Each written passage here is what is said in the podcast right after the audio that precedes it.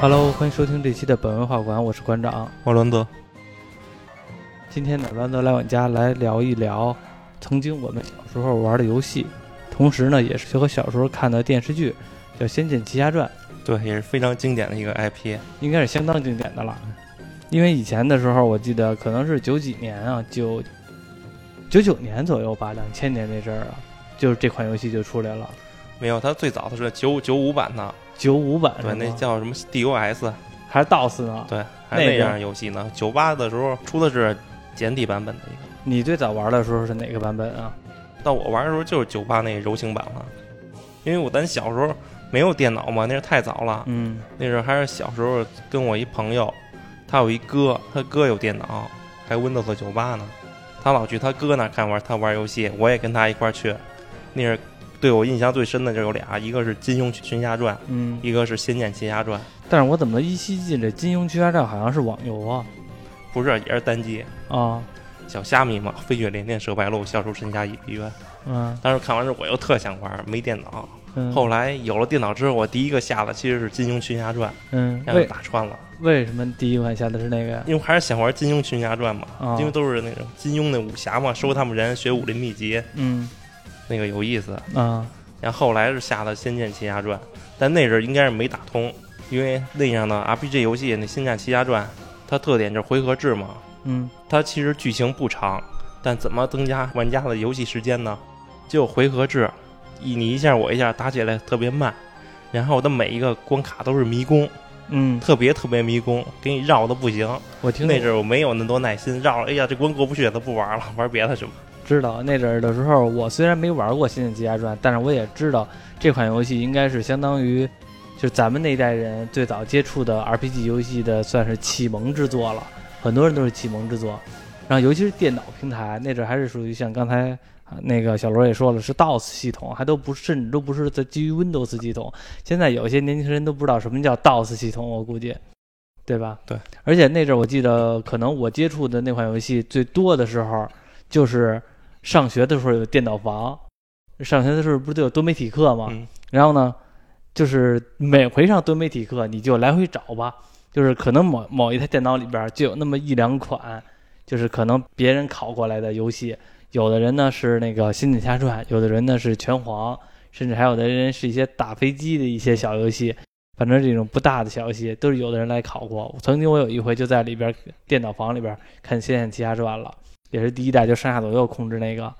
那个、那个版本。对，咱这期主要也是说第一代，因为我只玩过第一代，嗯，第二代、第三代是看看过知道，嗯然后四五六七呢就是完全不熟悉，嗯，就完全不知道，就不说了，行，因为肯定最经典的还是第一个嘛。对，那你就说说呗。第一代《仙剑奇侠传》，它的世界观背景其实还挺大了，它分嗯六界，嗯什么神界、仙界、人界、魔界、鬼界、妖界，分六界。但因为第一代没有涉及到这些复杂的世界观，所以就不赘述了。嗯，详细原因是我也不太知道， 但是第一代的人物你还都知道吧？知道我第一代最经典的就是李逍遥嘛、嗯那一代，嗯因为他故事一开始就是一个余杭镇，一嗯个小渔村儿，就一个精神小伙儿李逍遥，天天做梦幻想当大侠。他跟他婶婶李大娘开了一个客栈，嗯要跟里当店小二跑堂呢。直到有一天，他们那客栈来了三个苗人，嗯三个苗人要住店，要吃要喝，逍遥伺候他们。结果发现门口就来一个醉酒的道士，要喝酒，他没有钱，就讨酒喝。嗯李逍遥就把给苗人那酒，可能苗人他们喝不喝不惯，嗯这地方的酒就不要了。然后李逍遥偷偷把酒给那个道士，让他喝完赶紧走，别挡生意。那道士还那仗义说：“你给我酒，那你晚上几点几点你到山后，你山神庙你找我，我教你点武功。嗯”然后李逍遥就同意了，因为李逍遥他做梦就想当大侠嘛。结果他婶婶就让他出去买菜去，买大虾。结果发现那天可能海上的风浪太大了，没有船出海，没有没买到虾。嗯在回去的时候发现他婶婶生病了，急需这药物治疗。正好碰见那三个苗人，三个苗人给他指示说：“你去仙灵岛那边有仙药，就能治你婶婶这个病。”还给了李逍遥一个锤子，就后来的任务物品，嗯还让他吃了一个药，可能那岛上有瘴气，吃那药就能防止那个瘴气。实际上那是叫忘忧散，让他失去记忆了一个药物，他不知道。嗯他拿好那锤子就去港口找他一好兄弟，让他送船给他送到仙灵岛。到仙灵岛就闯，也是一段小迷宫，嗯，各个那个得踩那荷叶，踩那荷叶然后换路，来回的转，哦，然后碰有见印一象碰，碰见那个雕像，拿着任务锤子把雕像给砸砸碎了，嗯，砸四个还是砸五个呀才能通？我以前去最开始我去网吧的时候，就最开始接触到网吧的时候，看见有人在那个走那荷叶的迷宫呢，就看见有人走，对我现在就特别讨厌这种迷宫式的游戏，我不想那么累的。嗯，而且那是电脑房，应该是按小时收费的，比如说三块钱、四块钱、五块钱一小时，好多人就那走迷宫走了半个多小时，感觉挺浪费的。对，成功进入仙灵岛之后，就有一个仙女雨衣的故事。嗯，就赵灵儿跟那洗澡呢，衣服跟那个树上挂着呢。嗯李逍遥把衣服偷走了，要拿着衣服威胁那赵灵儿说给她药，回家给她婶婶治病去。他赵灵儿会法术嘛，嗯就使用雷电法术就劈那李逍遥。李逍遥一看对方会法术就怂了，赶紧承认错误，并说明缘由，说自己是替婶婶求药来的。所以赵灵儿看他这么孝顺，就给带他进去了。进去之后，这仙灵岛的老大是那个赵 灵儿的姥姥，嗯他管他叫姥姥。这里那个电视剧不也有吗？零五年上的《仙剑奇侠传》的电视剧，嗯它剧情跟游戏差不多，但有很多魔改的地方，就玩家普遍都说不太好。就我以前没玩游戏的时候看电视剧，感觉挺好的，不错。直到我玩完游戏打通之后，哇，这这魔改的确实有点夸张。怎么了？这后边后边会说到。嗯但他这电视剧有一个设定好，就是到这地方的时候，那个姥姥见到李逍遥，电视剧说直接说李逍遥是他的恩人，但李逍遥不明白，他第一次来这儿，他也不认识这伙人，为什么说他是这伙人的恩人？电视剧是那姥姥直接把药给李逍遥了，因为是他的恩人，但游戏里是那姥姥不给那李逍遥，因为李逍遥偷看赵灵儿洗澡嘛，姥姥就强迫让他俩成亲了。嗯成亲之后晚上是赵灵儿给那个李逍遥药，李逍遥偷偷跑了。这是跟那电视剧不一样的，电视剧那是一个伏笔，嗯，说是他的恩人。那那那恩人是你后边会说原因是吧？然后李逍遥拿着药就回家了，药给婶婶吃之后，婶婶的病也好了，嗯，但因为他吃过那个苗人给他那药，嗯他失去了仙灵岛的记忆，但他还记着，就晚上去山山后庙，去山后的山神庙找那个道士教他法术，他都没忘。那晚上就去了，碰见那醉酒道士了。嗯醉酒道士教了他一招初级的御剑术，他也学会了。这就是九剑仙嘛。嗯这电视剧里九剑仙的形象就也不太喜欢，说跟游戏里完全不一样。游戏里九剑仙特别像咱上次看的杨戬电影里那申公豹那形象，哦哦哦，就跟喝成天醉醺醺的，但是有点那个能力。对，那形象也挺像的，一、嗯一缕胡子。嗯，电视剧那里就没胡子。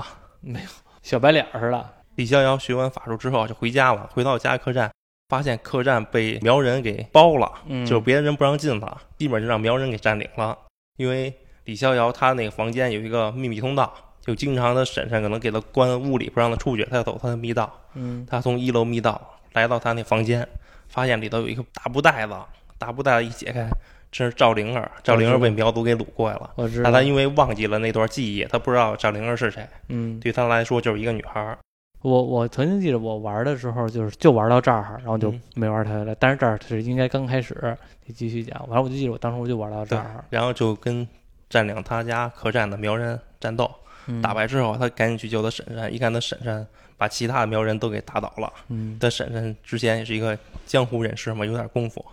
然后第二天，因为赵灵儿担心他仙灵岛的姥姥，就让李逍遥带着他回仙灵岛。他俩回到仙灵岛，一看仙灵岛所有的仆人都被杀害了，嗯而且他的姥姥也也死了，就把姥姥埋葬之后，他俩又回到客栈。然后赵灵儿说想去找他的母亲，李逍遥的婶婶也同意了，说让李逍遥带着赵灵儿去找他母亲去。嗯俩人一路先来到苏州城，嗯就是在苏州城进城的时候结识了另一个重要角色林月如。哦，对，林月如。对，林月如正跟外边欺负两个他的家里的一个仆人吧，那俩俩仆人可能要私奔，让他给抓住了，说我这儿还单身呢，你俩是私奔了， 揍你俩，就给教训了一顿。然后第二天，那林林月如老想说成林诗 林心如，林月如他们家要比武招亲，因为林月如有一表哥叫刘进元，他是算是门当户对吧，他想看上这林月如，但林月如不想要这种书生，嗯，他想找一个比他厉害的，他喜欢小痞子了，对，就招一个比武大会，是他爹给他组织的。然后李逍遥也没想过去这个比武招亲去赢他，嗯，但因为那林月如嘲讽嘛，说底下那么多人一个能打都没有，嗯然后看见李逍遥，李逍遥之前在城门口欺负过他，就说我当时没用真本事，嗯，有本事你上来。嗯然后李逍遥说那我就再揍你一次，嗯上来给他打败了，那就把林月如给俘获了。但是李逍遥他不想娶林月如，嗯，但是先撩完了，然后就跑了，对，但是你也赢了，那林月如他爹也不干呀，他也觉得这李逍遥当女婿不错，嗯，想也想给他留着。问题是李逍遥不是一个小二吗？店小二吗？对呀、你说这就很奇怪啊！那李逍遥在他们村儿的时候嗯就有精神小伙儿，刚出了村儿呢，那那女的也迷他，那女的也迷他，啊，一下主角主角 buff 就上来了。明明是一个快递外卖小哥儿 是吧？然后结果这么人都喜欢，而都是大小姐喜欢，这也算是他一路的成长吧。啊哈，之后，李逍遥跟赵灵儿顺势就住进了这个林月如他家林家堡。嗯啊，这天晚上突然有那个女佣说有妖怪，说出现妖怪有蛇妖，嗯他们就赶紧过去说在赵灵儿的房间。过去看赵灵儿不见了，那墙漏了一个大洞，说蛇妖跑了，可能把赵灵儿给抓走了。嗯他们几个人就一块儿追，追到苏州城外边有一个蛇窟，进入蛇窟之后，里边关了不少都城里头被抓过来的女孩儿，都跟那儿圈着呢，失踪的都跟那儿关着呢。然后也是一大堆迷宫绕绕绕绕绕，嗯然后这个洞里打一个蛇妖男和一个狐妖女，嗯把他俩打败之后都没发现赵灵儿的踪影。然后这俩妖怪还有一个女儿，后来的几代《仙剑奇侠传》也有她的角色。嗯然后出了山洞后，又来到隔壁一个村儿，在一个村里医生的家里，非发现了昏迷不醒的赵灵儿，又为了救她，要集齐六个药物，就是任务物品是吧？收集完这些药，回到这个医生家，那医生把赵灵儿给救起来了。然后这个村子有三个支线，都是打妖怪，先是去那一个玉佛寺，玉佛寺打一个玉佛珠，有一个小和尚，他跟里头假扮成佛，你把他打败之后，他就是一小和尚，他就追随你。是收人了是吧？但他不是参加战斗的，他可能就是一个任务人物吧。嗯之后再去乱葬岗那边有一个将军冢，也是迷宫。将军冢好像是很经典的一个迷宫吧，因为我印象当中，我很多同学都是卡在这里 了。对，反正我都是用穿墙穿墙过 的。那打到最后的赤鬼王，顺势得到了土灵珠，嗯因为他这里这五大灵珠嘛，火、水、雷、风、土五大灵珠。嗯也是串联着《仙剑奇侠传》所有系列的。得到土灵珠回到村儿之后，发现那个医生的女儿又被抓到了另一处鬼阴山，然后这一行人又去又去那边打，这一个村儿多灾多难。嗯，除玉佛寺、乱葬岗跟鬼阴山就在这这这村儿的东南西，把村儿给包围了。被包围，这村儿能活到现在，这些老百姓都能活着，也够不容易的。到了鬼阴山，把那个医生的女儿救回来之后，碰见了主要的反反派势力，就是南诏国，就拜月教主。嗯南诏国的一个什么职位我忘了，反正石长老，嗯石长老就来找赵灵儿了，要把赵灵儿带回去，因为赵灵儿是南诏国的公主嘛。灵儿为了救李逍遥他们，就答应跟石长老回去。这石长老在游戏里其实剧情特别少，没出现几面，嗯，但在那个连续剧里，石长老剧情特别多，戏份特别多。是吗？是主要的反派吗？对，嗯他他不是反派，连续剧里最尬的是那个游戏里拜月教主，他就是自己一个大反派大教主，嗯要统一黑苗两族，嗯他自己要当国王。然后石长老只是南诏国国王的一个部下，拜月教主也指挥他，也给拜月教主当小弟。嗯， 连续剧里，拜月教主成了这石长老的义子。 等级下了好多，成人儿子了。电视剧里是石长老很自责呀，哎呀，我这儿子我没教育好， 当大反派。我好像记着那个反派的这白月教主是不是那谁演的呀？徐锦江演的呀？对对对吧？好像印象当中是。对，那个电视剧里那个拜月教主气质也不对了，那给他那人设嗯这什么寻找爱，要证明爱，世界上存在爱，还是要证明世界上爱没有用啊？ 啊 反正那些。因为赵灵儿跟那石长老走了，接下来的角色就李逍遥跟林月如，嗯他俩就想去救赵灵儿嘛，就一路就开始找赵灵儿，又去到了扬州，到扬州先做一个知县，说出现女飞贼了，偷了一个商人的包袱。李逍遥把包袱找到了，给那商人了，但商人说我这里有一个宝物，叫紫金葫芦，这个没有了，怀疑是你给偷了。然后李逍遥为了证明自己没偷紫金葫芦，就去抓那真正的飞贼，真正的女飞贼。抓到女飞贼之后，就把女飞贼交出去，证明自己的清白吧。这小知县没什么用。嗯然后出了这个城之后，发现那个商人竟然死了。之后上山发现了，又打那个战神为王的金蝉鬼母。嗯，这金蝉鬼母是我童年的一个阴影，为什么呀？就是我那阵儿可能我跟你说嘛，我看《仙剑奇侠传》是跟我那朋友家去他哥那儿看他玩儿，嗯可能看的时候正好是打金蝉鬼母，嗯因为在洞门口的时候碰见那鬼母了，一女的形象，左半边脸被头发盖着，然后进去之后绕绕绕，真打金蝉鬼母的时候，她打一大蛤蟆，然后她露出真容，左边脸那头发一掀开是绿的，是烂的，嗯，那看得我晚上都做噩梦了。这小时候就怕这个，但是我觉得你看什么都做噩梦，这个你童年阴影有点多，其实。你童年一直在黑暗当中生活，都是阴影，四处都是阴影。对，打完金蝉鬼母之后，就到达了白苗族的一个客栈，因为它里边黑苗族、白苗族嘛。嗯客栈门口儿那石长老又来了，石长老是黑苗族的，还碰见了白苗族的将军盖罗娇，一个女将军，他俩又为了争夺赵灵儿打起来了，嗯但鹬蚌相争，渔翁得利，那赵灵儿被那个蜀山的独孤剑圣给救走了。救走之后，李逍遥跟林月如又一路来到京城，京城就来到了刘进元的家，刘晋元是谁呀、就是林月如的表哥，哦要跟他成亲那个。哦哦，可这时候的刘进元已经娶妻了，已经娶了一个叫彩衣的一个姑娘，嗯而且刘进元生病了，这个跟那电视电视剧里也是这么演的，电视剧这段还跟游戏也是一模一样的，嗯就是彩衣特别照顾刘进元，但是刘进元不领情，老想轰他走，都是这么个事情，那刘晋元到底是好人还是坏人啊？是好人，那那彩衣为什么照顾他，他还轰他走因呢？为彩衣是妖怪，哦因为，刘进元可能知道，而且他可能也不想耽误彩衣，他就可能为了他好就给他轰走。哦，善良，刘进元在游戏里的戏份儿也不多，基本上到这儿把他的线路打完之后，后边儿就没有他事儿了。嗯但是电视剧里刘进元的戏份儿就多了，嗯被拜月教主洗脑了，嗯，也成为了一个反派， 一直打到最后。感觉听起来这个他，我感觉好多的作品当中，表哥这个角色经常都是反派。你像那个金庸里边的什么慕容复是那个是那谁的表哥，是那个王语嫣的表哥，然后那个所以是个反派。然后那个济公里边那个济公的表哥叫什么来了？忘了叫什么了，也是一反派。反正好多的这种武侠古代作品、古装古装剧里边，表哥永远是一反派。所以我问你，为什么表哥是好人还是坏人啊？因为感觉好像就是坏人的面儿比较大。对，他在游戏里是好人，就是一嗯老实的书生。嗯在电视剧里，可能这个游戏剧情确实短，他可能连续剧魔改了很多，就为了增加剧情嘛，嗯能多演几集。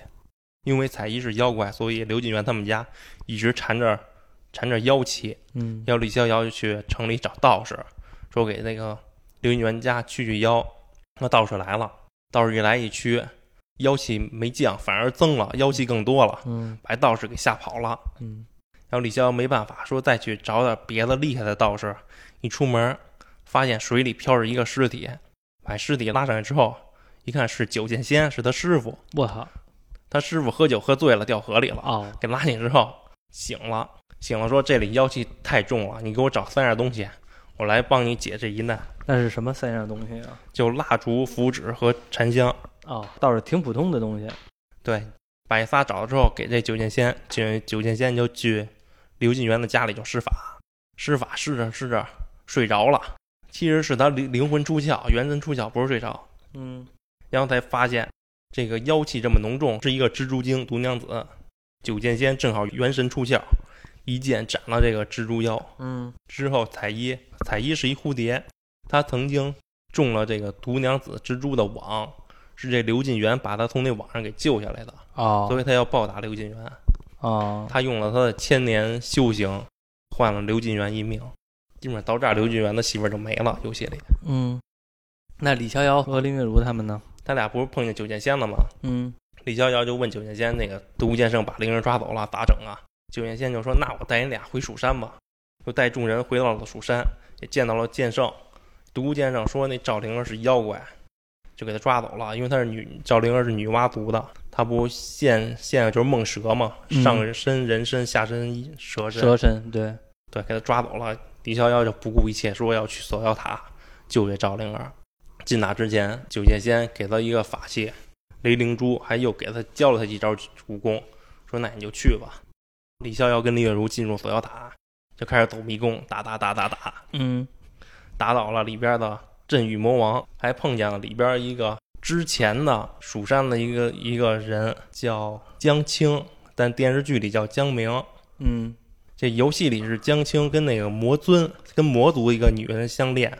她蜀山的，跟一魔族相恋，然后被打到锁妖塔，她逃进了锁妖塔。电视剧里也差不多，是那改名叫江明，跟一个狐妖相恋，嗯，说那是妖压进锁妖塔，他也不顾一切，也跟那妖去锁妖塔，还把他追杀他的蜀山蜀山师弟们都给杀了。哦，这一段在游戏里就几句话，但在电视剧里就是挺着重讲的。电视剧的剧情好像要比游戏更加丰富一些，是吧？把锁妖塔里冥王打败之后，把赵灵儿从锁妖塔救下来，这李逍遥才恢复了记忆。他说他跟赵灵儿已经成过亲了，哦，想起来了，对，他第一次去那个岛上，其实就和赵灵儿成亲了，是吧？对说的都想起来了。然后林月如一听，哎呀，我没戏了。 原来我找一个二婚的，虽然把那冥王打败了，但历史上还没有人成功从锁妖塔逃出去， 嗯因为没有出口。啊他们就研究说这锁妖塔有七个锁龙柱，如果把这个柱子给它打毁了之后，这塔就塌了。与其逃跑，不如毁了这个锁妖塔。嗯结果李逍遥他们三个人就跳下一个雪池，去打七个锁龙柱，打七条龙，打完之后就塌了，整个塔都塌了。结果一块天花板砸在林月如头上，把林月如给砸死了，然后被剑圣给救了，剑圣也被李逍遥给感悟了，嗯，就把他们给救走了，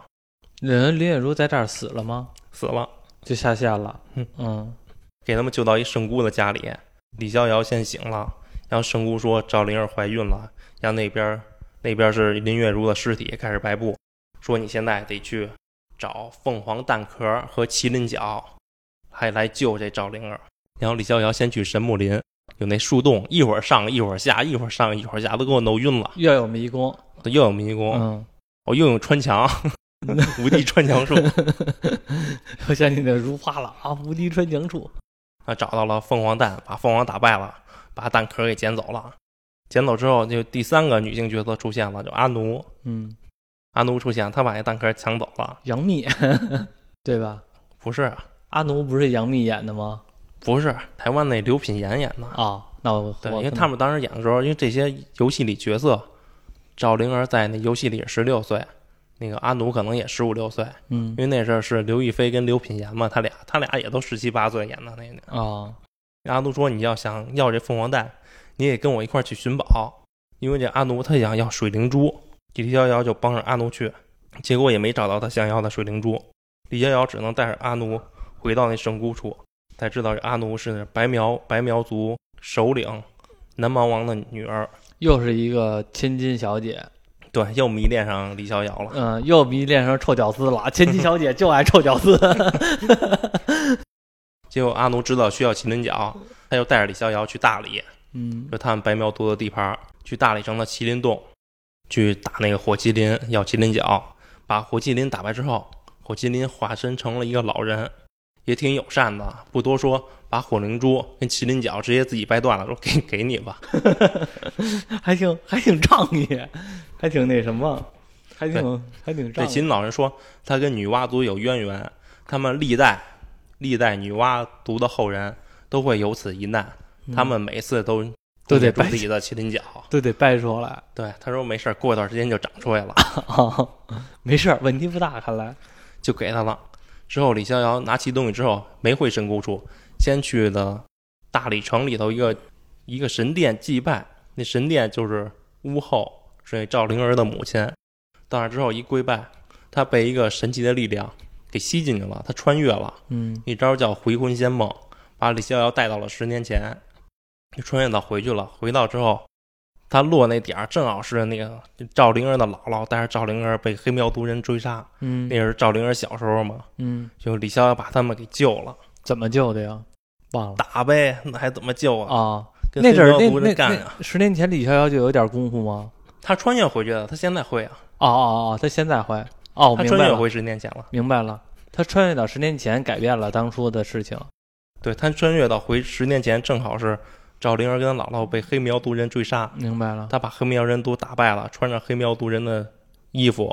混进了南诏国。所以说电视剧开始为什么那姥姥管李逍遥叫恩人呢？嗯，因为曾经的李逍遥穿越过去把他给救了，那姥明白姥一直记着他的相貌呢。明白了，这我明白了。没想到这个本来以为是武是仙侠剧，后来发现是穿越剧。对，李逍遥潜入南诏国之后，发现那个屋后赵灵儿的母亲被关进监狱，要被杀害了。然后李逍遥就去救这个赵灵儿的母亲。嗯赵灵儿母亲说：“你得先帮我找到我们族的神器天蛇杖，说你可以找石长老帮助你。”就告诉李逍遥一个暗号，李逍遥就去跟石长老说这个暗号。这石长老还是挺挺不同意的拜月教主做法，因为他是忠实巫王的，嗯他还是向着巫王的，所以听了听了李逍遥说出的巫后交给他的暗号，石长老就暗中协助他李逍遥。李逍遥就得到天折杖，又给赵灵儿的母亲了。赵灵儿的母亲就跟着李逍遥一块儿跑，但拜月教主放出了他研究的水魔兽。嗯白月教主在南诏国的地下有一监牢，里边都是他讲的魔兽。就我这关，这关玩儿也挺害怕的。我这穿墙术都逃不过那个 水魔兽，因为它里头那怪怪不是那种，就是你什么都看不见，跟魔力宝贝似的，你什么都看不见，你走走走，突然就就弹出怪了。嗯它怪都是能看见的，那怪都追着你。嗯，你那关在水下，你跑的时候后边就是大水魔兽。嗯九头蛇后边追着你，嗯 关键我穿墙，他也 穿墙，他也穿墙，穿墙都逃不过他， 那你那你那个还打不死他，因为你打不死的水魔兽，它能无限重生，嗯打死他之后就跟逃脱战斗一样，你继续跑，他继续追，他追着你又打他，你把他打败之后，你继续跑，他再追你， 啊，等于那最后其实只能是无限的跑，只能往出跑，穿墙水魔兽也能穿墙。你没有别的秘籍了吗？没有了， 最后只能留下那个屋后抵挡水魔兽，李逍遥自己跑了。嗯李逍遥坐着凤凰回到了他的老家，就是小渔村儿。回到了他们小渔村儿，还见着了，又见到小时候的赵灵儿和她的姥姥，嗯还有当年的灵月公主。灵月公主就跟李逍遥说：“你要想穿越回去，你满足现在自己的心愿才行。然后你就可以去山神庙去找你小时候的李逍遥，啊就现在的你去找小时候的你。小时候的你可能跟那儿有一秘密基地，有一小盒子藏着你的宝贝，然后你的宝贝里呢有一颗弹珠球，嗯实际上那是水灵珠。你说你想要水灵珠，小时候你说那你给我一把剑，给我换吧，因为你想当大侠嘛。大了的李逍遥就给小时候的自己一把木剑，就把水灵珠给换过来了，嗯然后得到水灵珠，李逍遥就回到了十年后，就穿越回去了。嗯电视剧里也是这样，但电视剧里多了一个剧情，就是李逍遥不救了小时候的赵灵儿跟姥姥吗？嗯他想改变历史，他骑着那个凤凰，带着赵灵儿跟姥姥，仙灵岛在东边儿，他骑着凤凰带他们往西边飞，嗯想让他们远离仙灵岛，给他们放在一个别的岛上来改变历史。飞了一段时间，李逍遥说觉得时间不够，再飞一会儿吧。飞飞飞飞飞，飞了好久，看一个岛，这岛不错，结果他俩放那儿了。嗯结果他李逍遥穿越回去了，穿越回去一看，怎么什么都没改变？嗯什么情况？我不是已经把他俩放在别的岛上了吗嗯？后来发现，地球是圆的， 一直往西边飞，还是回到了 东边，这整个绕了地球一圈儿是 吗？然后地球一圈放大了，还是仙灵岛。这也太牛逼了。等李逍遥回到现实，已经过了一个月了，凤凰蛋已经孵化了，阿奴就把蛋壳给李逍遥了。李逍遥就拿着凤凰蛋壳和麒麟角回到圣姑处，交给了圣姑，让战灵儿就生孩子了，生了一个女儿。让圣姑说让李逍遥再去试炼窟去找三十个、三十六个傀儡虫，嗯试炼洞窟也是一个迷宫，也特特别迷，它能往上爬，能往下掉，又爬又掉，又爬又掉的，我用穿墙术都 抵挡不住了。 反正你的绝活就是穿墙，对，穿墙在这儿已经没用了。只要是大于穿墙的，你就有点难了。对，后来我是百度的攻略，给一堆地图，看看看看，我都晕了。哎嗯，穿太酷墙了穿墙加攻略。那你要没有穿墙的话，你打得穿吗？你估计那都非常非常耗时间了。所以说，像以前以前那些玩家，他们刚玩的时候没有攻略，嗯没有做背切，打起来真的自己研究，真的特我估计肯定特别费劲。嗯就在试炼锅对底下，你可以学会就是那五灵珠的五种神术，就算是集齐了。集齐之后，你就回到神姑那儿把傀儡虫给他。这游戏里没明说，但实际上那三十六个傀儡虫可能是给那林月如用的，嗯可能能让林月如重生，但也说不好是真的重生还是只是控制她的尸体。嗯之后赵灵儿就恢复了。这时的三人组就是李逍遥、赵灵儿跟阿奴，他仨回到大理，发现大理门口黑苗族跟白苗正打仗呢。打起来了。对他们已经打了十年了，将近十年了。他们是为了争夺水源，因为这里有一个段渊源，因为第一部的主题就是因果和宿命嘛。嗯因为水灵珠没有了，所以他们两族就那个地儿特别干枯，常年不下雨，嗯所以阿奴也一直在找水灵珠来救他们白白苗族。嗯，但实际上，水灵珠为什么不见了？是李逍遥他爹给偷走了。那他爹为什么给偷走呢？那也从李逍遥他爷爷说起， 我操！或者他们家祖三三对儿全都是什么古上早时迁儿啊？李逍遥他爷爷生了一三胞胎，以福禄寿为名，老大李福，好家伙，老二李禄，老三李寿。真喜庆！对，但老三夭折了，嗯，死得死得早，啊就是就是李寿夭折了，是吧？对，，后来是第三代《仙剑奇侠传》第三代的主角景天嗯来找他爷爷还他东西，然后碰见了他爷爷说，就请景天给他活下来这两个孩子改个名儿，嗯然后以三思而行，老大叫李三思，嗯再以三省吾身，老二叫李三省，嗯然后以三为名，也为了纪念人家老三，嗯，老三李寿。等于是叫李三思和李三省，是吧？，对，李三省的妻子就是一开始李逍遥的婶婶李大娘嘛，嗯，就把他养大那个，实际上是他叔叔的妻子。就是他婶儿。对，嗯，然后李三思称为南道侠，他经常劫富济贫。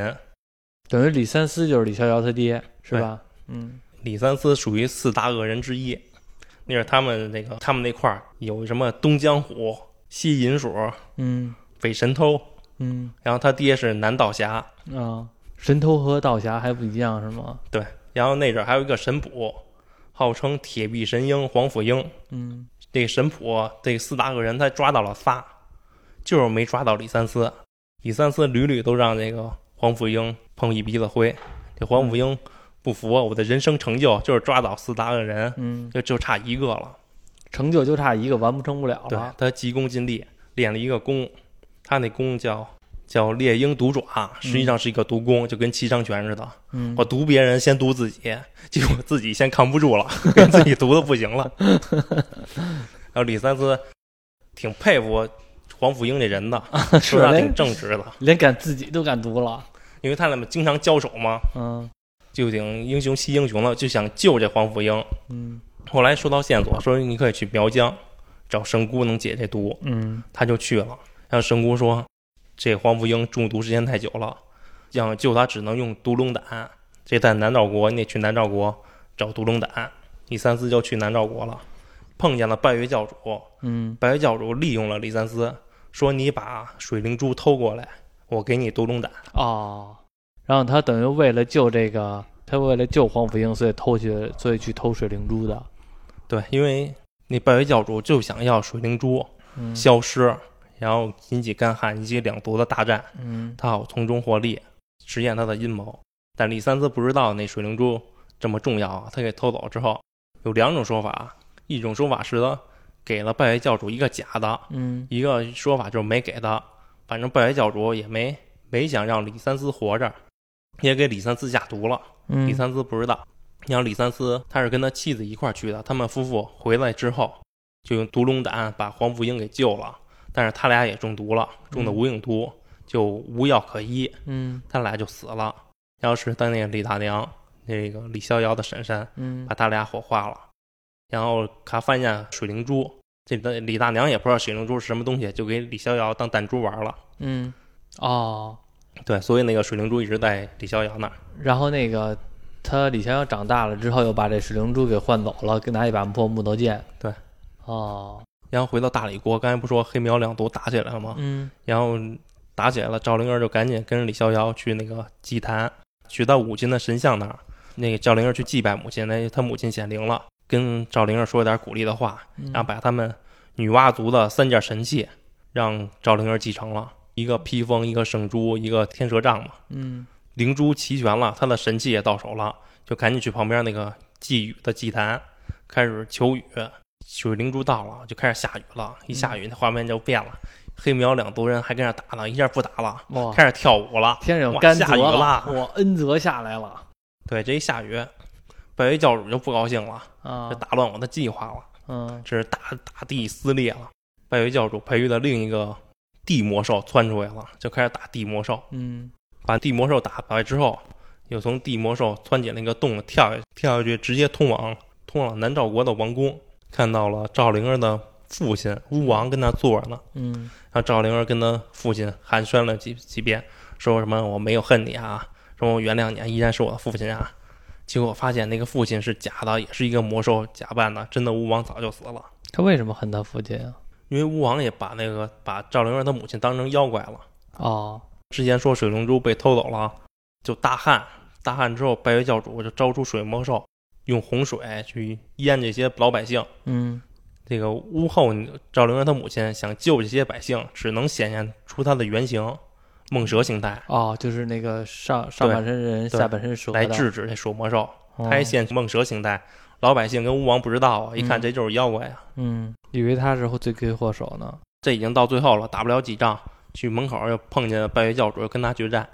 白月教主血也够多了，得两三万血嗯。打败之后，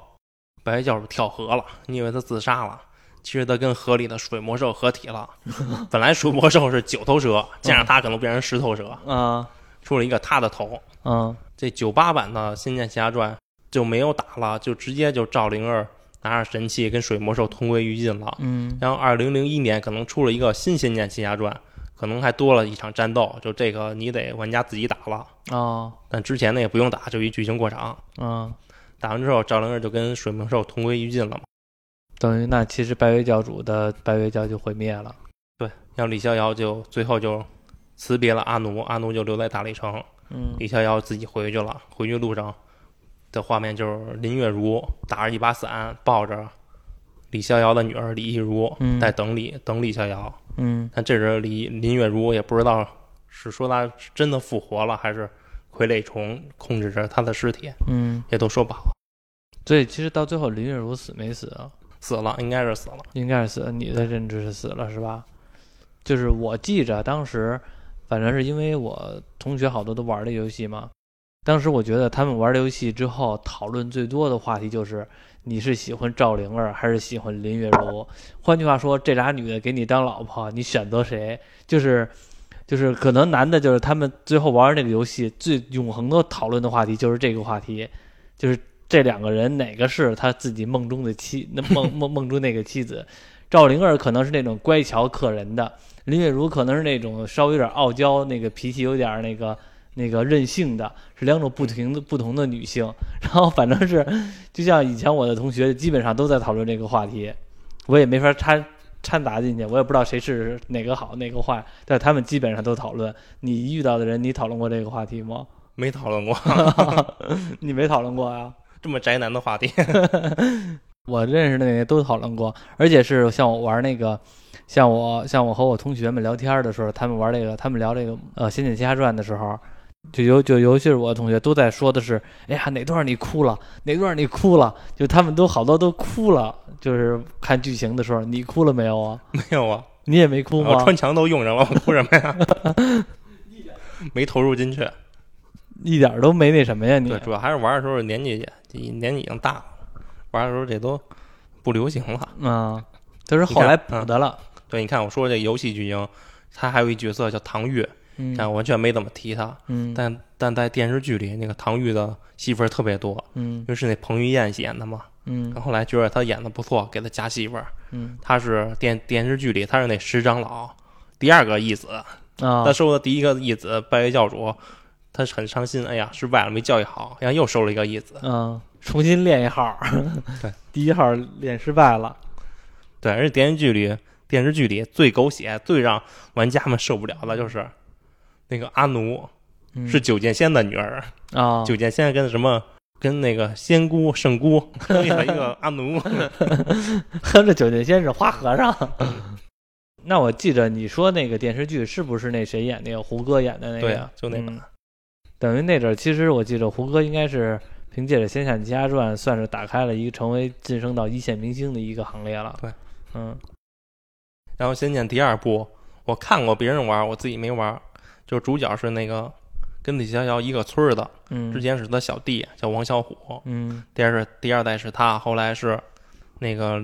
李逍遥的女儿李亦如当主角，因为她也是女娲族后人嘛。嗯他们女娲后人有一个设定，就是他们生孩子一定是女孩儿，嗯而且生完孩子之后，母亲的灵力就会在十年之内衰减，直至死亡，然后灵力要传给孩子了。嗯但如果你不生孩子，你就长生不老，啊你就长生不老，然后灵力越来越越越来越强。嗯，但只要生孩子，十年之内就必死。明白了。所以其实最后赵灵儿还是胜了呀。按照你的剧情的说法的话，那其实等于李逍遥有俩孩子是吗？